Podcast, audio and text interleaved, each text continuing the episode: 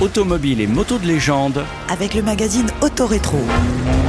Aujourd'hui, le match Ford Mustang contre la Plymouth Barracuda Fastback Formula S.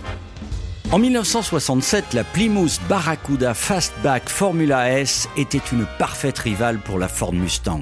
de prime abord, elle devance de très peu la Mustang sur tous les critères. Elle a tout pour séduire. Lignes épurées, fuselées, double calandre et dispose d'un catalogue d'options absolument complet au service du confort de ses passagers. Mais la Mustang révèle des finitions intérieures plus soignées. Équipée d'un V8 de 235 chevaux, la Barracuda embarque une boîte automatique. La Mustang, ses 271 chevaux et son régime de 6000 tours minute, est plus puissante, mais promet moins d'envolées lyriques. La Barracuda déploie sa souplesse grâce à ses ailes arrière plus étroites et prodigue un meilleur ressenti volant en main. Les suspensions de nos deux concurrentes se valent, mais la Barracuda se distingue encore plus par le confort de ses sièges et de ses amortisseurs. Face à une Barracuda performante et pratique, la Mustang est cependant plus belle, exhibant un design unique. Ces courbes parfaites furent même soulignées par une campagne de communication bien rodée. Et c'est finalement la Mustang qui rentrera dans la légende. Et non la Barracuda.